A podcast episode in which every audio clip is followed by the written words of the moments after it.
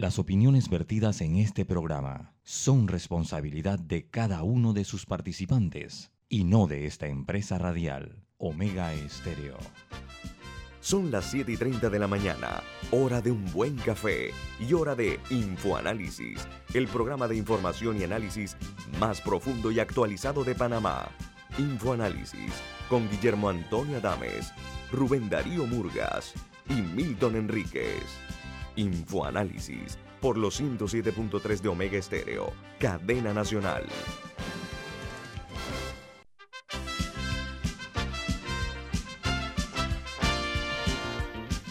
Muy buenos días, estimados radio escuchas de toda la República. Bienvenidos a Infoanálisis. Hoy es martes 2 de marzo de el año 2021 e Infoanálisis es presentado por Café Lavazza, un café italiano espectacular que usted puede conseguir en los mejores supermercados, pedirlo en los mejores restaurantes y también por internet, pedir sus cápsulas de Café Lavazza. Café Lavazza, un café para gente inteligente y con buen gusto.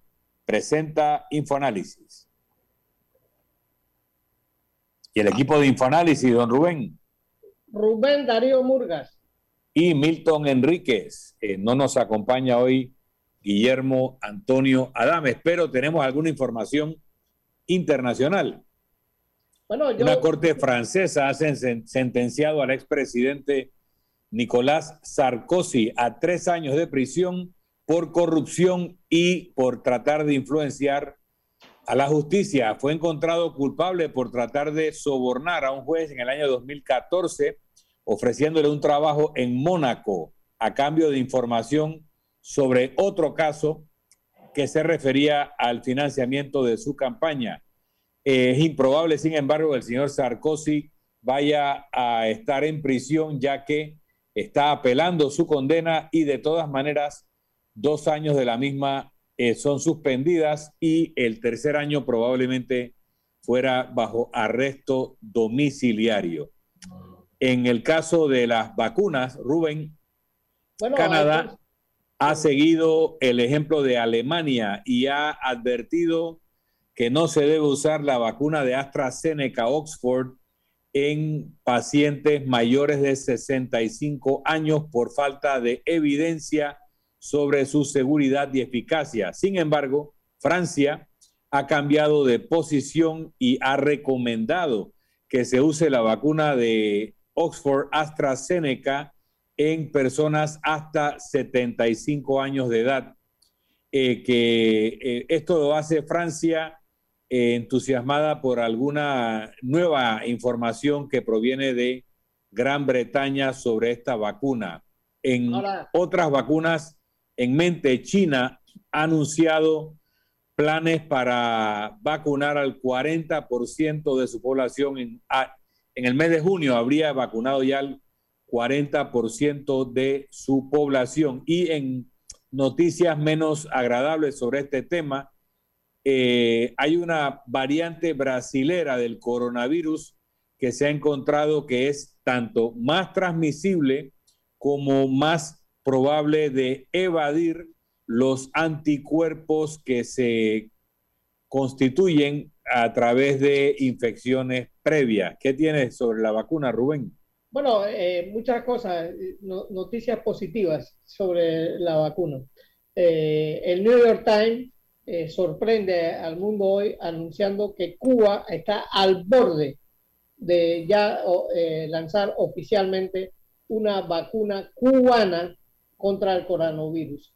Y el New York Times sabe la seriedad y, la fortaleza de su departamento de investigación. También hay una noticia buena, eh, Milton, y es que en Miami, eh, en la Florida, el gobernador de, la, Florida que tuvo un comportamiento bastante amplio, eh, no cerraron nunca la Florida le, ha ido muy bien a la Florida abriéndola. Y eso le ha permitido a la Florida hoy ser casi un territorio bastante libre del coronavirus. Muy bien, y tenemos que en un reporte de Naciones Unidas se acusa a Rusia de intentar asesinar al disidente Alexei Navalny mediante envenenamiento.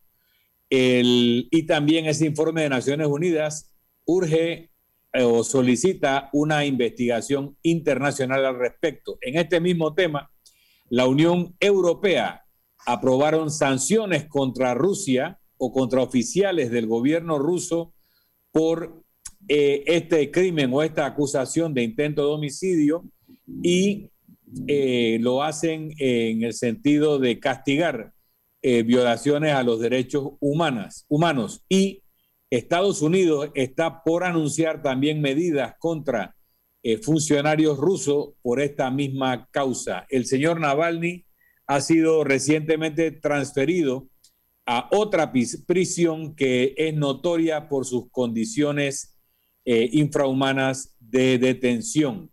Luego tenemos que abogados franceses eh, que son que representan a víctimas sobrevivientes del ataque eh, químico en Siria en el año 2013 están acusando formalmente a autoridades sirias por este ataque. Esta acusación o este caso eh, sigue a uno similar que se abrió en Alemania el año pasado y otro que se espera que se abra en Suecia, eh, que están tratando de establecer una, un, tribunal internacional contra Siria, pero que esto ha sido bloqueado por Rusia y por China, por lo cual eh, se busca entonces los foros de ciertos países que están dispuestos a juzgar autoridades extranjeras por crímenes de lesa humanidad. También tenemos información de que en Nigeria los secuestradores de un grupo de 279 niñas que fueron secuestradas de una escuela en el norte de Nigeria las liberaron sin daño. Eh, unos hombres armados habían secuestrado a estas estudiantes de una escuela de ciencia eh, para niñas en Zamfara, en el estado de Zamfara, el viernes. No se pagó ningún tipo de rescate y este tipo de secuestros lamentablemente son bastante comunes en el norte de Nigeria. Este ha sido el tercer caso en los últimos tres meses. También tenemos que el banco Credit Suisse suspendió invertir 10 mil millones de dólares en una entidad llamada Green Seal, una entidad de financiamiento que estaba respaldada por SoftBank, un, eh, un banco de inversión japonés que invierte en tecnología. Los fondos eh, fueron castigados eh, el año pasado cuando varios clientes de este fondo colapsaron o sufrieron escándalos financieros. Los reportes sugieren que las aseguradoras que cubrían este tipo de impagos o no pagos, eh, pues no pudieron cubrirlos y eso desencadenó la decisión de suspender desembolso de nuevos fondos. Y en el mundo empresarial financiero, la empresa Zoom anunció que sus eh, ingresos más que cuadruplicaron las expectativas en el año 2020 comparados con las del año anterior, 2019. La empresa de videoconferencias tuvo un año extraordinario con ingresos de 2.7 mil millones de dólares en ingresos, eh, rebasando las expectativas ya altas de los analistas. Este año extraordinario de crecimiento también podría ser el último de tan espectacular eh, aumento de ingresos porque eh, ya las empresas están empezando a regresar y las escuelas a operaciones normalizadas. Por lo cual ha sido muy buen año y se espera que este 2021 sea un año bueno, pero no con los crecimientos espectaculares del 2020. ¿Qué más tienes por ahí, Rubén? Bueno, eh, eh, Milton, yo creo que tenemos que quedarnos en, en, el, en, el, tema de la vacuna, porque hay países que tienen éxito en los mismos Estados Unidos hay lugares donde les ha ido bien y hay otros lugares donde les ha ido mal. O sea, que nadie tiene la, respuesta certera eh, de, lo, de lo que ha ocurrido.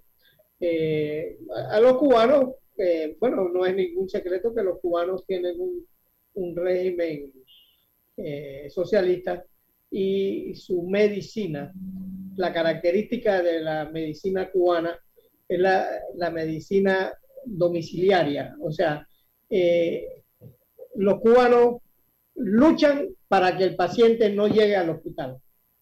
Entonces, eh, que ojalá nosotros tuviéramos esa medicina en Panamá.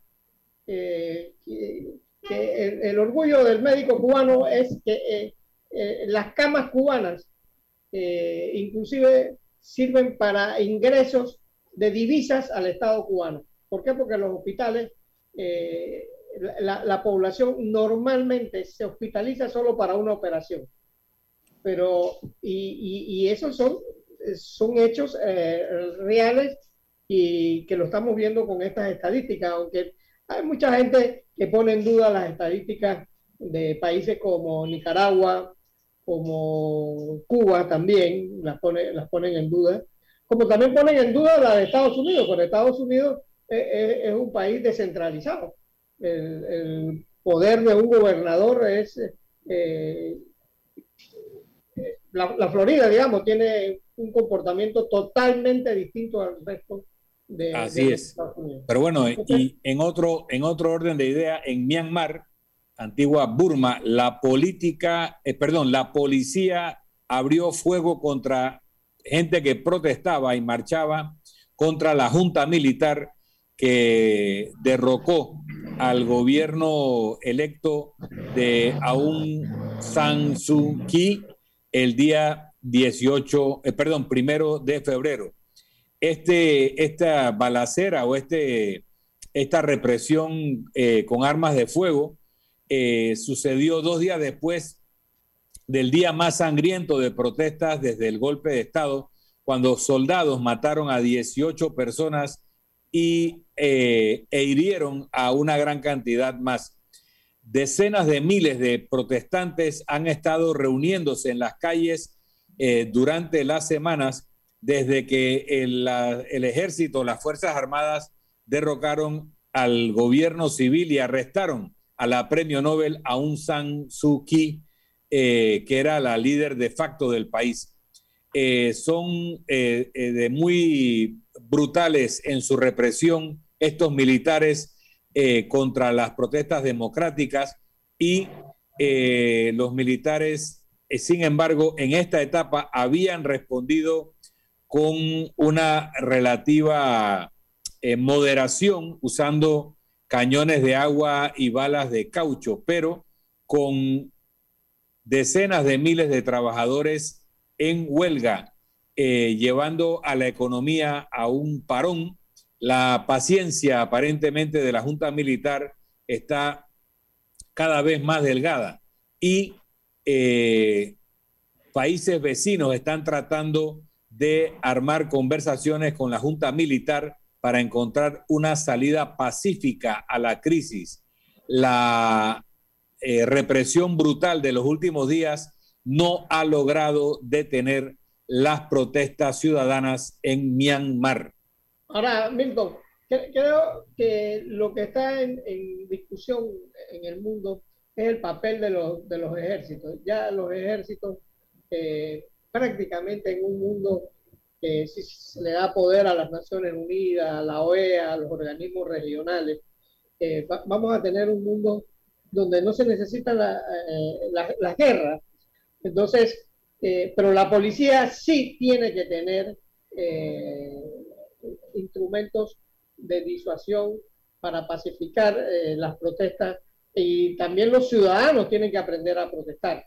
No, pero en el caso de Myanmar fue un golpe de Estado y los ciudadanos tienen derecho a defender su libertad y su democracia. ¿no? Aquí no estamos hablando de, de una protesta por razones menores, estamos hablando de un país que está luchando por su libertad contra una junta militar que ha arrestado y ha disuelto los órganos democráticos. Bueno, es que esas juntas militares ya pasaron de moda, eh, Milton. Bueno, no se han enterado en Myanmar.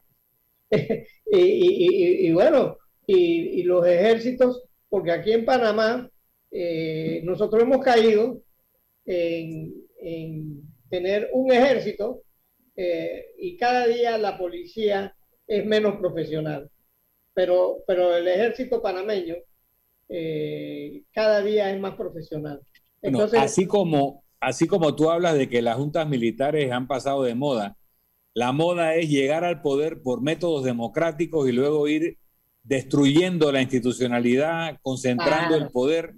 Y es lo que está pasando en Turquía desde hace muchos años. En los últimos años, eh, Turquía no ha sido un entusiasta apoyo de los derechos humanos. Desde el año 2016, eh, cuando se reprimió un supuesto golpe de Estado contra el presidente Erdogan, decenas de miles de burócratas, maestros y activistas de la etnia kurda han sido apresados por la policía, usualmente con cargos bastante dudosos. Eh, con Joe Biden en la presidencia de los Estados Unidos, eh, Turquía empieza a hablar de corregir su reputación al respecto del respeto a los derechos humanos y se espera que en el día de hoy el presidente turco Recep Tayyip Erdogan va a presentar un nuevo plan de acción para los derechos humanos. Dice la publicación The Economist que nadie está realmente aguantando la respiración. Es una forma irónica de decir que no creen que va a ser nada muy eh, significativo. Promesas de reforma democrática han ido y venido en los últimos años en Turquía con nada realmente que demostrar. Turquía ha ignorado eh, fallos de la Corte Europea de los Derechos Humanos, incluyendo aquellos que piden o exigen la liberación de Osman Kavala, un empresario y filántropo, eh, y de Selatian Demirtas, un eh, líder kurdo que han sido apresados con cargos realmente dudosos. Mientras estos dos eh, prisioneros políticos eh, sigan bajo eh, encerramiento o bajo prisión, el plan del señor Erdogan no valdrá ni el papel donde está escrito, dice The Economist. ¿Tú qué opinas de estos presidentes electos democráticamente que luego empiezan a menoscabar la democracia y a concentrar poder? Bueno, lo mismo le ha pasado Milton y, y la izquierda tiene que ser autocrítica. En lo que ha pasado en Venezuela, donde Chávez llegó con todos los, los votos del mundo, llegó, eh, sus herederos no han sabido eh, democratizar eh, el país y 5 millones de exilados hablan muy mal del gobierno venezolano. Un país rico, pero rico por todos lados. Yo, yo, yo, disfruté mucho Venezuela, que, era un país con los mejores restaurantes del mundo, eh, la mejor colección de revistas, tenía, tenía más de 70 revistas que circulaban por el, por, el continente. La televisión venezolana llegó a desplazar a, los mexicanos en las telenovelas. Eh, Así es, Rubén, pero hablando de dictaduras, la dictadura del tiempo nos obliga a un cambio comercial. Esto es Infoanálisis, un programa para gente inteligente. Ya regresamos. Omega Stereo tiene una nueva app. Descárgala en Play Store y App Store totalmente gratis.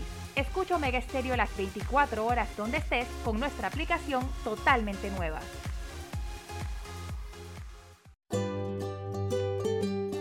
En la vida hay momentos en que todos vamos a necesitar de un apoyo adicional. Para cualquier situación, hay formas de hacer más cómodo y placentero nuestro diario vivir. Sea cual sea su necesidad, en Hogar y Salud los apoyamos haciéndole la vida más fácil, porque contamos con la experiencia necesaria para recomendarle lo que usted necesite. Recuerde, Hogar y Salud les hace la vida más fácil. Visite nuestras nuevas sucursales en Villa Zaita al lado del Super 99 y en Cativa Colón al lado del Super Extra. Estamos abiertos en todas nuestras sucursales del país y le hacemos su entrega de forma gratuita en Panamá Centro. Para mayor información, puede consultar en Instagram y Facebook. Ya viene InfoAnálisis, el programa para gente inteligente como usted.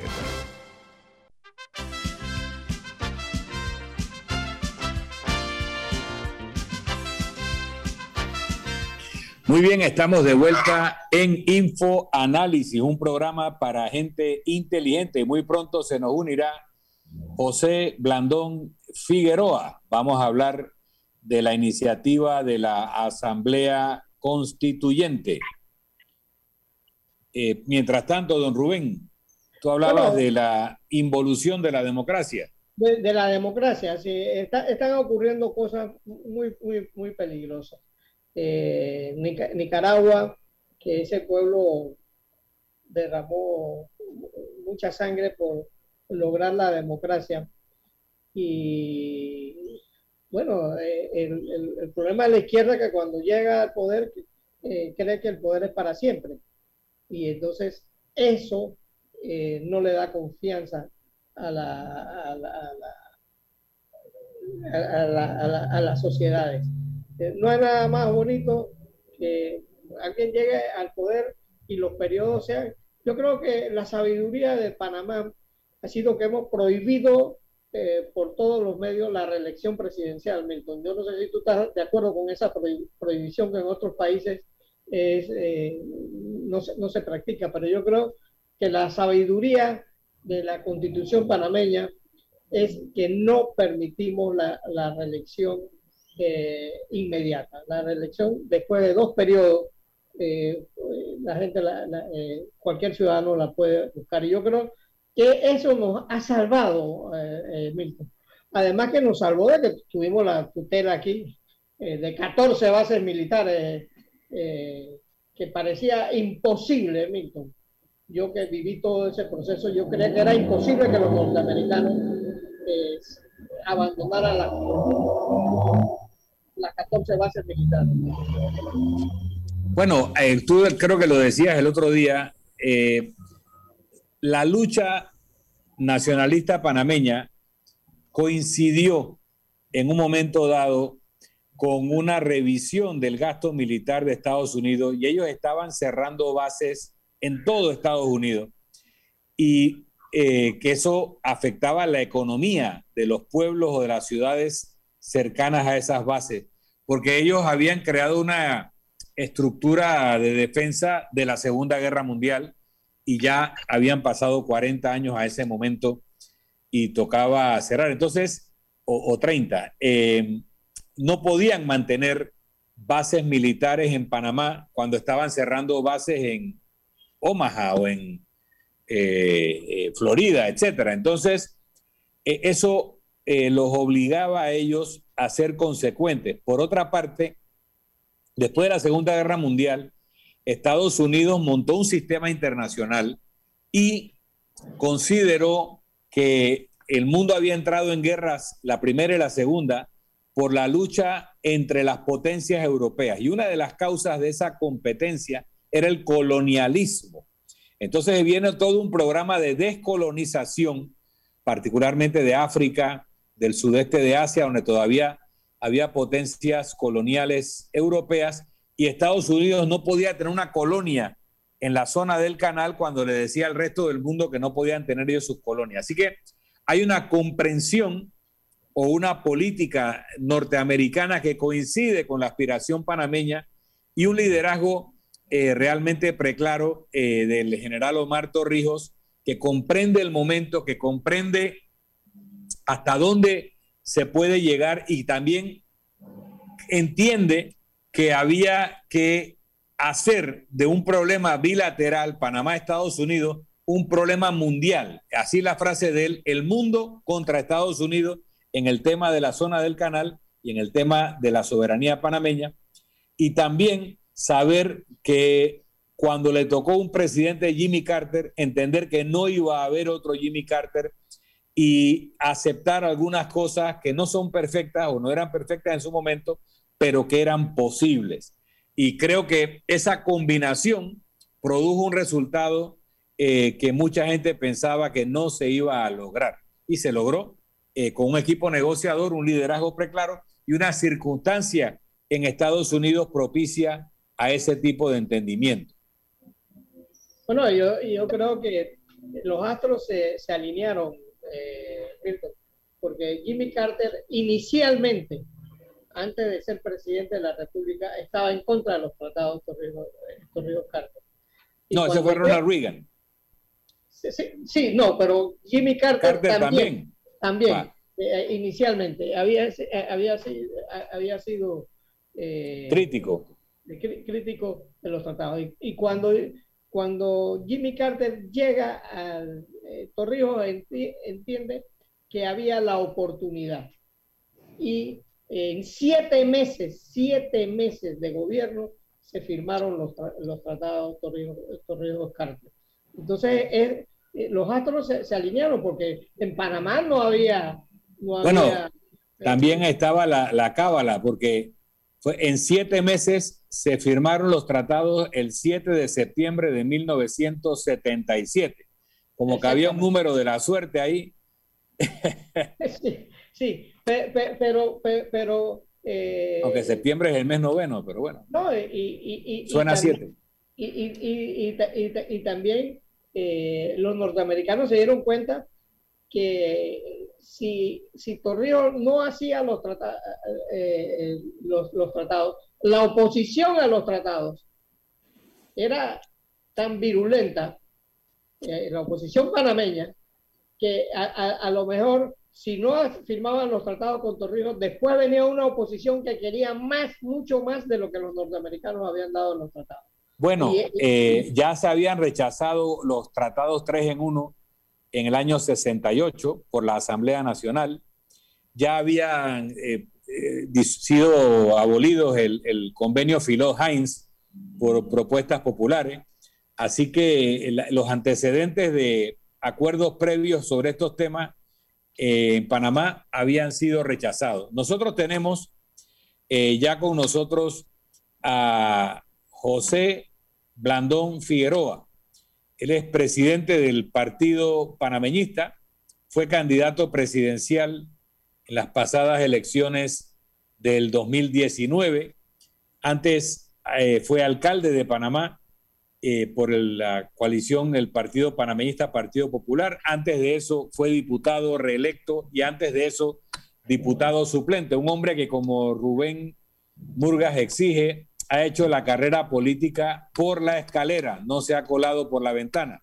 Ahora, como líder de uno de los partidos opositores, José Blandón Figueroa plantea la necesidad de recolectar firmas para convocar una asamblea constituyente paralela, tal y como prevé el, artículo 310 de la constitución política. Nosotros vamos a ir un cambio eh, y ahí le pasamos la guitarra a José Blandón, eh, pero quería hacer esta presentación para que tengamos claro el calibre del invitado que nos va a acompañar para hablar de si es el momento de convocar a una asamblea constituyente y si la asamblea constituyente eh, ha encontrado su momento porque necesitamos una nueva constitución política o porque hay un desmoronamiento institucional que requiere que las fuerzas sociales que están a punto de ser explosivas sean canalizadas de una forma constructiva en lugar de que se desaten de forma destructiva. Vamos a un cambio. Esto es Infoanálisis, un programa para gente inteligente.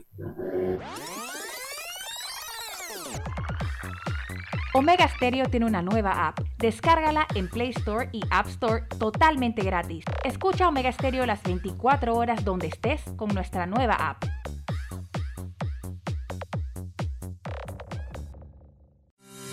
En Banco Aliado nos enfocamos en trabajar para estar en cada aspecto de tu vida. Somos Banco Aliado, donde te acompañamos en tu crecimiento financiero. Junto a nuestras subsidiarias en Aliado Factoring, brindamos la liquidez inmediata. En Aliado Seguros, te protegemos en tus proyectos. En Aliado Leasing, equipamos tu negocio como lo merece. Y en Finacredit, te apoyamos siempre. Banco Aliado, aquí estamos para ti. Síguenos en nuestras redes sociales como arroba Banco Aliado y visítanos en nuestra página web bancoaliado.com.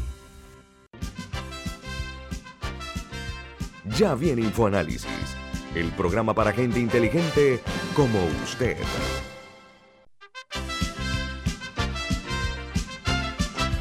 Muy bien, estamos de vuelta aquí en Info Análisis y en esta mañana nos acompaña José Blandón Figueroa, presidente del partido panameñista. Don José, eh, hizo una presentación antes de irnos al cambio, así que no voy a repetir, pero entremos en el tema de la constituyente. ¿Por qué estás pidiendo ahora que se inicie una recolección de firmas si esto es una iniciativa de José Blandón, es una iniciativa del partido panameñista? Es una iniciativa de un grupo de partidos o de una organización, un frente nacional. Eh, eh, ¿Cuál es el contexto en donde se pide esto? Y si el propósito es hacer una nueva constitución, ese, se requiere redactar algo nuevo, o es también una forma de canalizar una energía social que de otra manera se podría desbordar en procesos destructivos y se quiere canalizar en una forma constructiva en qué momento estamos y por qué. Gracias, Milton. Rubén, buenos días a todos.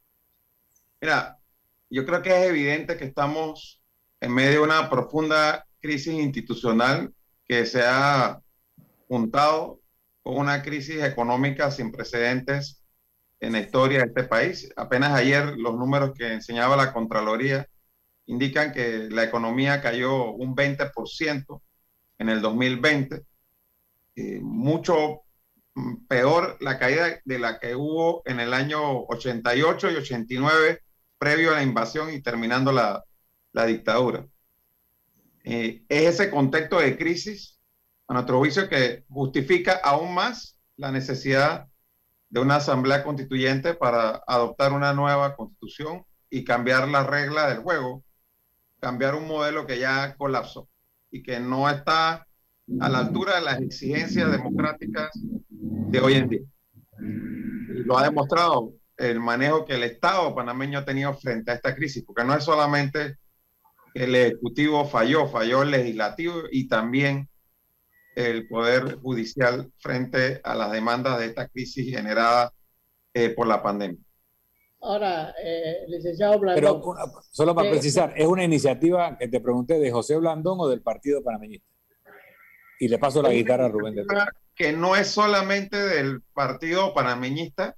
Nosotros hemos tomado la determinación de participar dentro de un proceso de recolección de firmas, pero no pretendemos que sea algo eh, abanderado por el Partido Panameñista o que solo sea el Partido Panamista que participe. Yo creo que se ha dado una conjunción de intereses. Eh, aquí estamos hablando de que en la campaña pasada, no solamente yo apoyamos el tema de la constituyente, también lo apoyaron los candidatos independientes, con la excepción de Marco Amelio y, el candidato de Frenadeso. Y ahora en esta eh, coyuntura, el presidente de Cambio Democrático también ha dicho que está a favor de recoger firmas, aunque él inicialmente hablaba de dos asambleas. En la campaña pasada esa era su posición, eh, coincidente con la del presidente Cortizo. Y también hay grupos, digámoslo así, de sociedad civil, uno de ellos encabezado por Carlos Ernesto González Lalastra, pero hay otros que también están empujando la idea de una asamblea constituyente. Entonces, nosotros estamos ahora mismo conversando, Milton, tratando de llegar a un consenso de que podamos todos juntos recoger firmas, aunque tengamos ideas distintas de lo que debe ocurrir después con respecto a los cambios que hay que hacerle a la constitución nacional, lo que debe contener esta nueva constitución. Pero yo siento que en esta coyuntura lo primero es lograr las 551 mil firmas y ahí tanto sirve la firma que recoge el Partido Panameñista y otros partidos como la que pueden recoger los ciudadanos no inscritos en partido. Don Rubén. Eh, yo quisiera, eh, eh, los dos están aquí en el programa. Yo soy el único que no, no ha sido diputado o legislador, como se le ha, ha, llamado en, democracia. Pero el Parlamento jugó, jugó su papel, su apertura inicial, eh, mezquina, por cierto, al principio. Eh, después se ha inventado un híbrido que no es eh, concuerda, no concuerda con la geografía nacional. Nosotros nos acostumbramos a los diputados, a los representantes de corregimiento, que fue un gran experimento y ha dado resultados. Lo único que se está abusando de la figura del representante de corregimiento y ya estamos llegando a, casi 700, 700 corregimientos cuando habíamos empezado con 505. Entonces, e, e, ese tipo de cosas han dañado a la, democracia. Yo quisiera preguntarle a, los dos que han sido diputados aquí, eh, José Blandón y Milton Milton Enríquez. Porque la asamblea se ha devaluado. Cada día llega gente menos calificada a la asamblea. Y, y, y, la gente calificada que va a los programas de televisión, pues, ni siquiera se le ocurre participar en la, en, en, la, en la asamblea. ¿Qué, qué, ¿Qué ha devaluado a la asamblea? Y la pregunta es para los dos. Tenemos con nuestro invitado. Sí, mira, a mi juicio, lo que tenemos es que de, a raíz del golpe militar, Rubén, eh, se cambia la figura del diputado electo por una provincia a, primero, la Asamblea de los 505, electos por pequeñas, casi minúsculas circunscripciones a nivel nacional, y después con la reforma del 83 a la Asamblea Nacional de Diputados electos por circuitos electorales. Entre más pequeña la circunscripción, más pesa el clientelismo, más la posibilidad de influenciar el resultado a través de dádivas, eh, bolsas de comida, becas y todas las cosas a las que hemos estado acostumbrados en los últimos 30, 40 años. Entonces, en función de eso, a mi juicio, lo que debe ocurrir aquí es que volvamos a la figura que teníamos, por ejemplo, en la Constitución de 1946, que casualmente ayer cumplió, el primero de marzo, perdón, cumplió 75 años la Constitución del 46, que fue producto de un proceso constituyente. Y que para mí es una de las mejores constituciones que hemos tenido en, en nuestra historia. en la Asamblea estaba en la constitución del 46 tenía muchas más facultades y estaba mucho más equilibrada frente al Poder Ejecutivo que la Asamblea que hoy en día tenemos después de todas las reformas que le hemos hecho a la constitución del 72.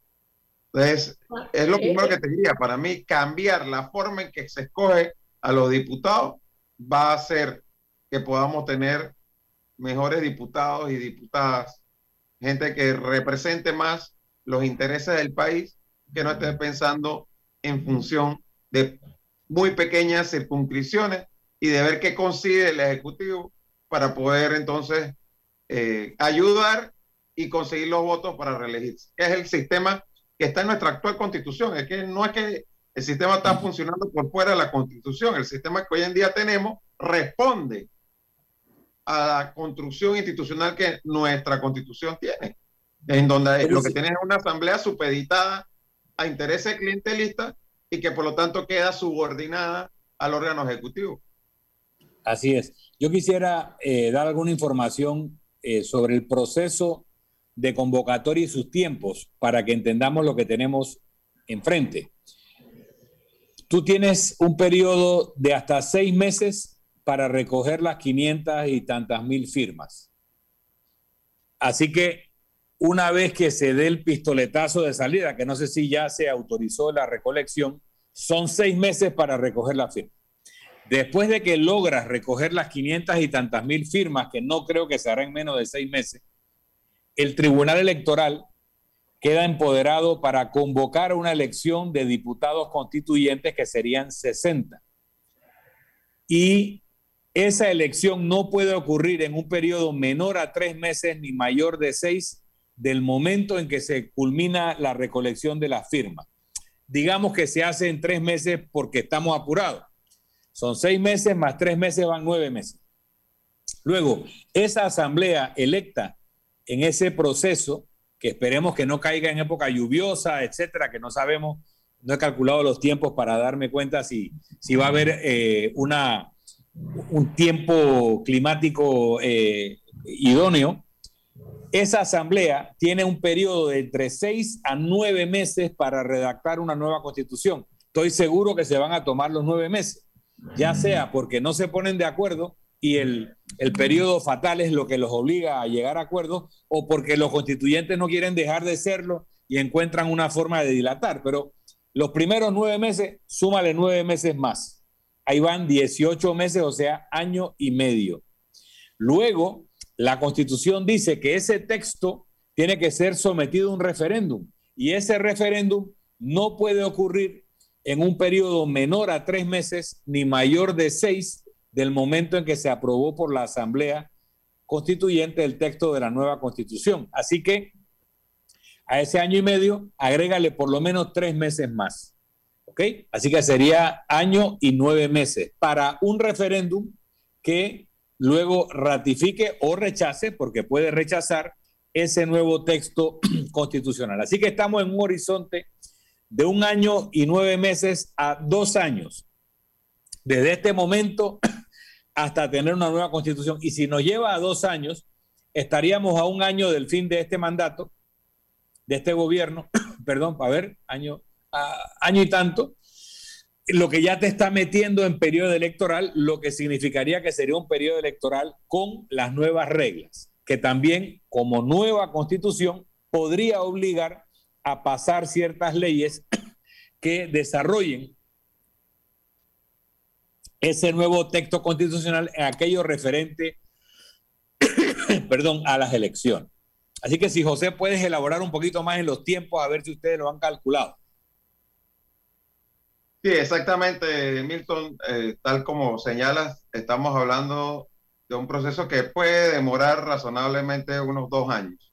O sea, que estaríamos terminándolo con una nueva constitución en el año 2023. ¿Por qué es importante esto? Porque el proceso constituyente no es una solución a los problemas inmediatos. O sea, el que crea que porque convocaste una asamblea constituyente vas a tener un gobierno funcional inmediatamente, no. Eso no va a pasar. Mira todo el tiempo que toma hasta que tengas una nueva constitución.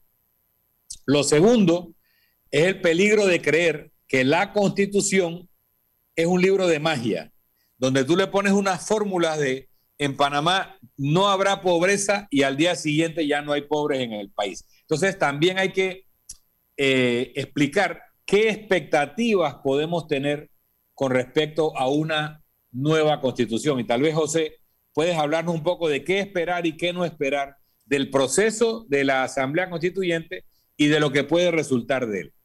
Sí. Eh, Déjame regresar a la pregunta anterior con respecto a, a dónde estamos eh, sobre la relación de la recolección de firmas. Eh, no hemos iniciado todavía.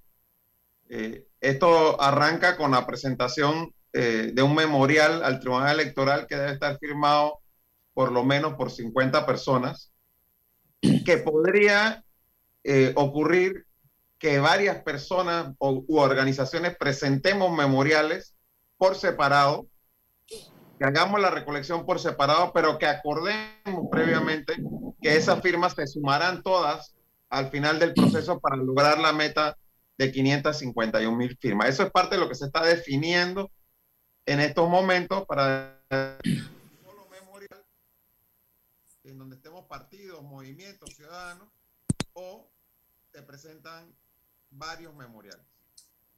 Eh, por otro lado, pues eh, lo que nosotros estamos tratando también es que esto pueda ocurrir a finales del mes de marzo para que sea en el mes de abril donde podamos empezar el proceso de recolección. Eh, que nos llevaría hasta el mes de septiembre, más o menos de este año, donde se cumplirían los eh, seis meses, septiembre, octubre, más o menos, que se cumplirían los seis meses de, que establece la, la, Constitución Nacional para la recolección de firmas. Creemos que este Blandón, usted ha logrado que este proyecto sea ampliado, o sea, que no sea una iniciativa del ingeniero Blandón solo. Bueno, es que no es una iniciativa solamente. Que le ha acercado al, al mi papá. ¿Ah? Sí, sí. Eh, eh, José Blandón Figueroa es abogado. El ingeniero es José Blandón Castillo. Castillo, ¿no? Sí. sí. Eh, pero lo, lo, lo que quiero decirle es que cada uno tiene una constitución. Yo creo que el país necesita una nueva constitución. Yo lo creo. Y yo soy PRD. o sea, todo, todo proyecto que eh, eh, nace sectario puede morir por, por, eh, por, falta de amplitud. Y yo creo que una constitución, todos debemos meter la cuchara. Totalmente de acuerdo, Rubén, es lo que hemos tratado de transmitir, que esto no es una iniciativa personal, ni una iniciativa exclusiva del panameñismo. El panameñismo va a formar parte de un movimiento mucho más amplio que incluye a otros sectores y que no excluye a nadie, porque todo el que crea que es necesaria una nueva constitución en el país y que crea que ha llegado el momento de convocarla, está invitado a recoger firmas y a firmar para lograr la meta de las 551 mil y tantos que se requiere, que no va a ser una tarea fácil y que no es que un solo sector puede lograrlo, porque estamos hablando, si lo prorrateas en seis meses, de tener que recoger cerca de 90 mil firmas por mes, lo que equivale a inscribir dos partidos al mes. Eso no es sencillo. Y en medio de una pandemia, donde todavía no tenemos toda la libertad de movimiento, menos aún. Entonces sí hay una situación eh, que va a ser un reto importante para todos los que participemos en este proceso, pero estamos dispuestos a asumir ese reto porque creemos que llegó el momento, llegó la hora de hacer todo lo necesario para llegar a un proceso constituyente. Por otro lado, en lo que señalaba... Estamos, perdón, estamos escuchando al licenciado José Blandón Figueroa. Esto es Infoanálisis. Vamos a un cambio. Al regresar, continuamos conversando con el presidente del partido panameñista.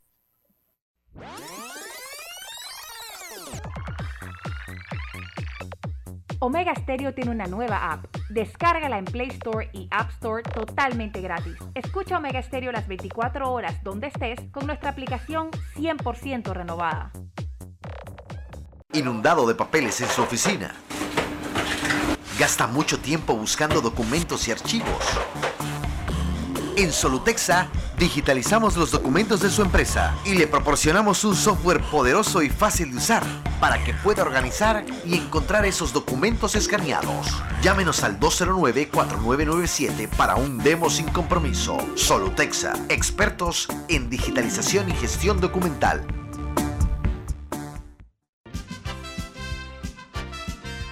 Ya viene InfoAnálisis, el programa para gente inteligente como usted.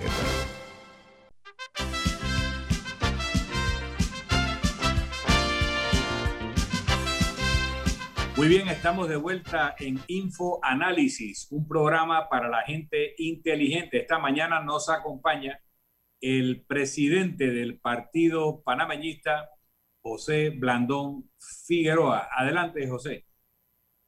Sí, he mencionado, pues, Milton, que este proceso de recolección de firmas va a ser complejo y creo como tú que nos va a tomar los seis meses. Esto no es que en tres meses o en un mes vamos a recoger 591 mil firmas. Ojalá, no, pero lo veo complicado y hay que hacer el esfuerzo y por eso es importante sumar a la mayor cantidad de fuerzas posible. ¿Por qué es necesaria una nueva constitución? ¿O qué puede lograr una nueva constitución?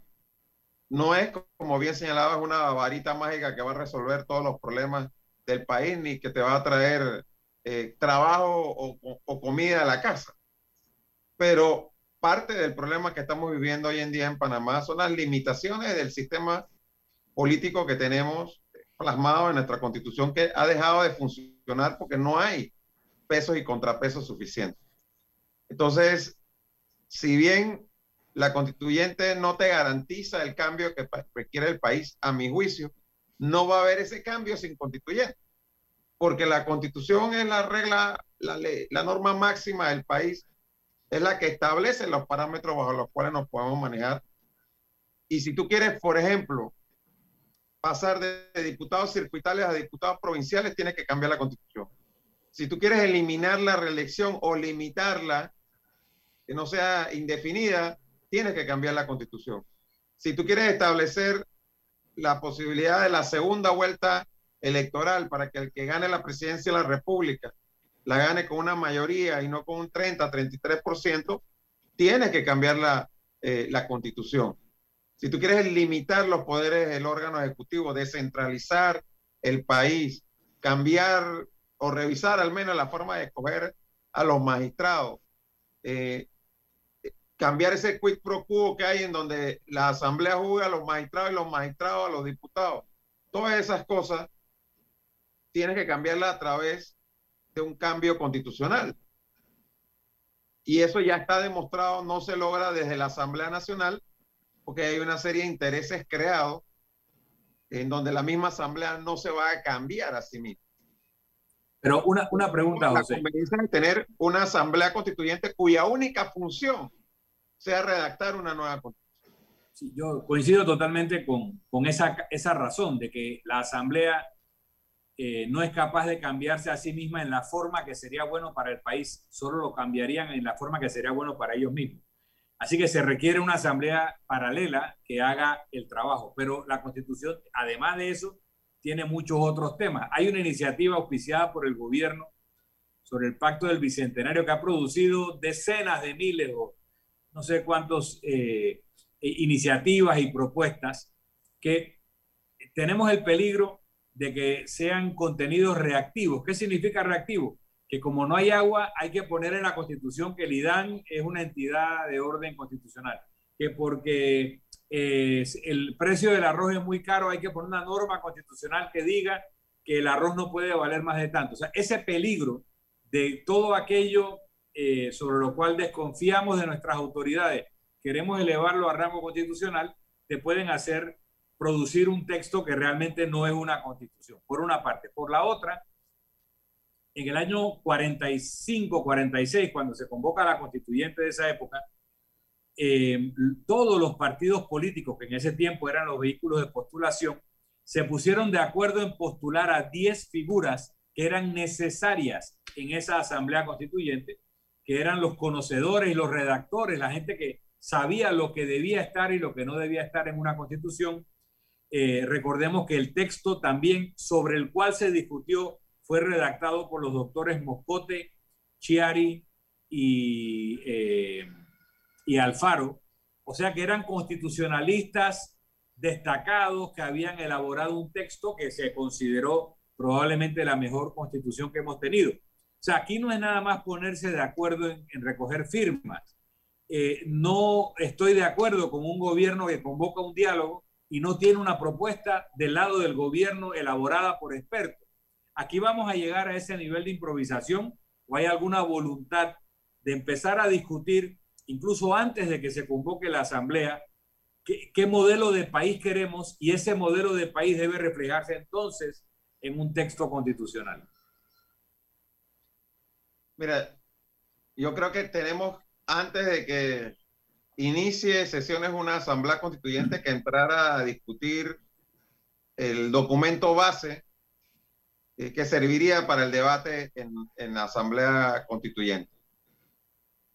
No creo que sea imprescindible que lo tengamos ahora, que estamos apenas empezando un proceso de recolección de firmas, porque sí preveo que va a haber diferencias. Aquí va a haber gente que, que propondrá que vayamos hacia un presidencialismo aún más fuerte, porque no cree en la Asamblea Nacional y que cree que hay que cortarle facultad a la Asamblea, como habrá quienes planteen que vayamos más bien hacia un parlamentarismo, hacia un sistema. Y otros pueden proponer la monarquía y otros pueden proponer eh, la federación inter... O sea, hay lo que pasa en un proceso constituyente que todo el mundo puede tener su idea del país y eso está muy bien y cada uno recogerá firmas respaldando una u otra posición.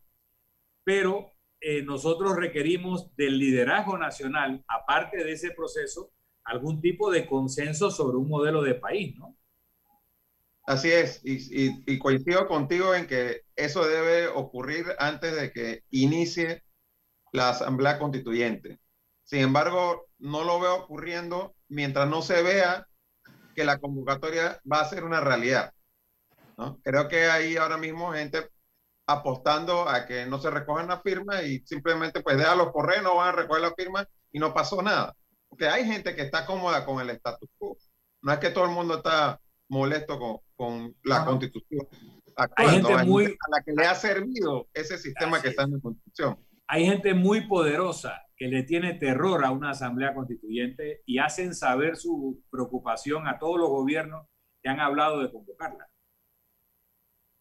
Así es. Y, mira, y lo comentaba ayer en una reunión con un grupo de empresarios.